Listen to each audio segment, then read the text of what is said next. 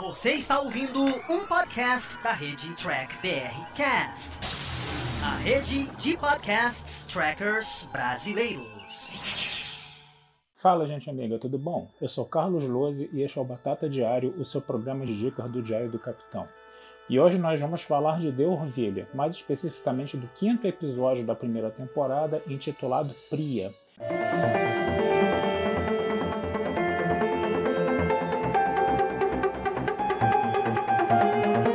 Esse é um episódio muito especial, por quê? Porque ele tem a participação da Charlize Theron e tem a direção do Jonathan Frakes, né? Qual é o plot da história de Priya? Né? A Orville ela recebe um pedido de socorro que está que tá vindo de um cometa que está indo na, em rota de colisão com uma estrela, né? E lá você tem uma espécie de nave mineradora que é, né, é, comandada, né, que é controlada por uma mulher chamada Priya, né, que é a Charlize Theron no caso. Né? A Priya ela vai ser é, aquela mulher deslumbrante, linda, né, aquela mulher que vai é, receber né, toda a atenção do Capitão Ed, né, isso vai despertar um ciúminho na Kelly, né, e a Kelly vai fazer o que? Ela vai começar a stalkear a vida da Priya. Né? A Priya diz que faz parte de uma associação de mineração, só que quando a Kelly vai lá stalkear a vida dela, vê que o nome dela não está nessa associação de mineração. Então a Kelly começa a desconfiar da Priya, né? E o Ed vai levar aquilo como uma crise de ciúmes e vai ficar, né, nesse impasse aí. A Kelly, junto com a Lara, vai, é, como vamos dizer assim, ela vai investigar os aposentos da Priya, né? E vai descobrir que tem uma caixinha, né, embaixo da cama que é impenetrável, uma caixinha, uma caixinha de metal embaixo da cama que é totalmente impenetrável, né? Outra coisa que vai acontecer também, né, é que a Priya, né, o que, que acontece? A nave ela vai passar por uma espécie de tempestade de matéria escura, né, e a Priya tem todas as habilidades para livrar a Orville daquela tempestade de matéria escura. Ninguém sabe lidar com aquela tempestade de matéria escura, né? menos a Priya, né? que ela acaba conseguindo salvar a nave. Né? E isso vai deixando a Kelly cada vez mais né, bolada né, com a Priya no caso. Né? Até que o que, que vai acontecer? Até que o, o, pessoal da engenharia vai descobrir a caixinha que estava embaixo da cama da Priya dentro né, do, dos motores lá da, da engenharia, né? O Isaac, né, que é o Android, vai tentar penetrar essa caixinha, ele vai sofrer uma violenta descarga, vai desligar, vai morrer, né, vamos dizer assim, né? E aí o que que acontece? A Priya, ela acaba, depois nessa história toda, ela acaba se revelando, né? O que que ela é? Ela é uma espécie de negociadora do século 29, né, que viaja no tempo para pegar determinadas naves para vender para negociantes do século 29. Ela disse que Orville, ao passar por aquela tempestade daquela matéria escura, ela ia ser destruída, né? Então o que, que acontece? Ela voltou no passado, né? Para salvar Orville, para tirar Orville dessa tempestade, né? Ela altera o tempo, né? E ela não pode deixar, né? A tripulação da Orville voltar, porque todo mundo foi dado como morto, né? E se aquela tripulação viver, eles vão alterar o futuro dela. Então ela tem que levar toda a tripulação junto, tem que levar a nave junto, né? e ela deixa as pessoas vivendo ali no século 29, né? E ela negocia Orville no caso, né? Só que o pessoal não aceitou muito isso, obviamente, né? O Ed ficou pau da vida com ela, né? Porque o Ed inclusive começou um caso com ela, né? Ele estava vendo que ela estava somente usando, né, o Ed para conseguir lucro, né? E aí a Kelly também ficou para cima do Ed. Eu te disse, eu te avisei, coisa e tal, né? Ele falou: "Não, tá bom, tá bom eu já entendi, coisa e tal, desculpa, coisa e tal, né?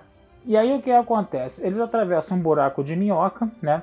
E na hora que a Priya está negociando a nave lá com os alienígenas lá, o que, que, ele fa o que, que eles fazem? Eles tomam a Priya, eles tomam a nave de volta, né? O Ed consegue tomar a nave de volta, né? A Kelly desce o cacete na Priya, ela dá muito soco na cara da Priya, né? No caso, né?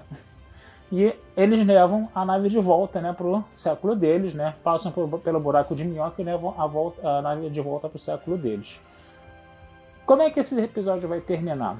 Esse episódio vai terminar da seguinte forma: né, o é, Ed vai ter uma conversa particular com a Priya, né, e ele vai falar o seguinte: o que vai acontecer? A gente voltou né, para o nosso século, né, ah, vamos alterar o futuro? Eu não vou viver esse futuro, o Ed falando pra Priya, né? Eu não vou viver esse futuro. Então, eu tô pouco me lixando pro que, que vai acontecer no século 29. Tô pouco me lixando porque que vai acontecer pro teu futuro, coisa e tal, tá? E a minha tripulação não alterou né, o passado. Quem alterou o passado foi você.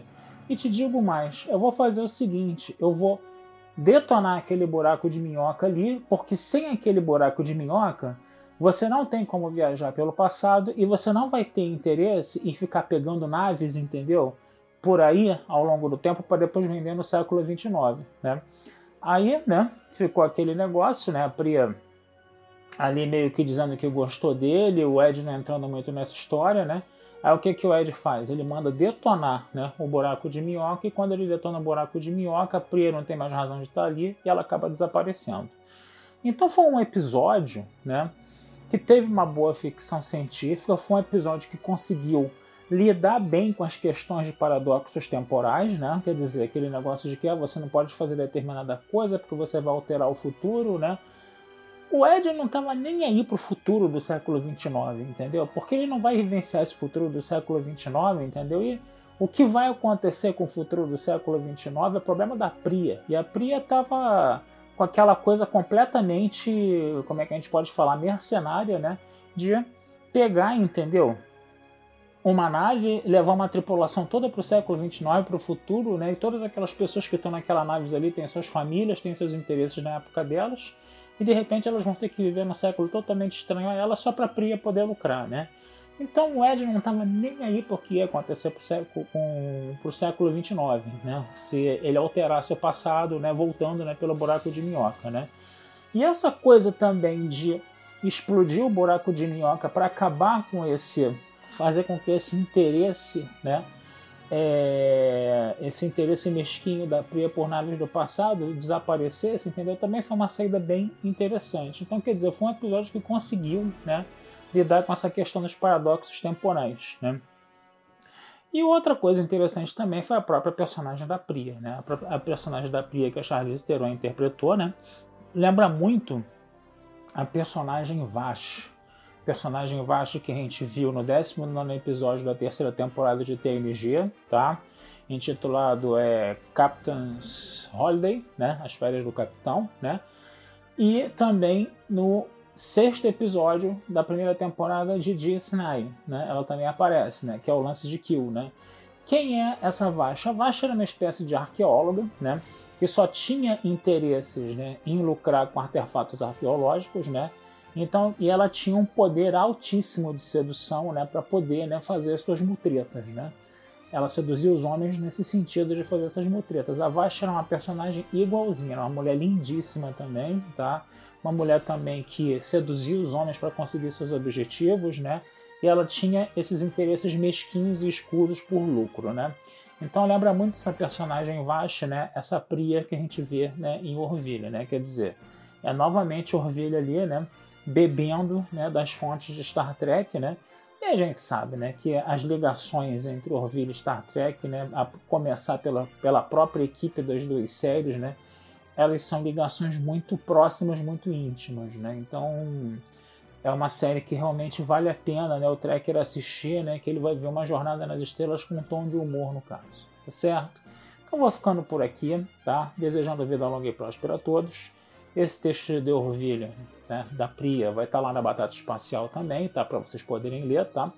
E não deixem de curtir, compartilhar e comentar o Diário do Capitão nas redes sociais, se inscrever, tocar o sininho lá para saber quando os vídeos vão ser divulgados, coisa e tal, tá? Porque essa ajuda de vocês sempre é muito interessante para a gente, sempre nos é muito bem-vinda, tá certo? abração, fui e até a próxima.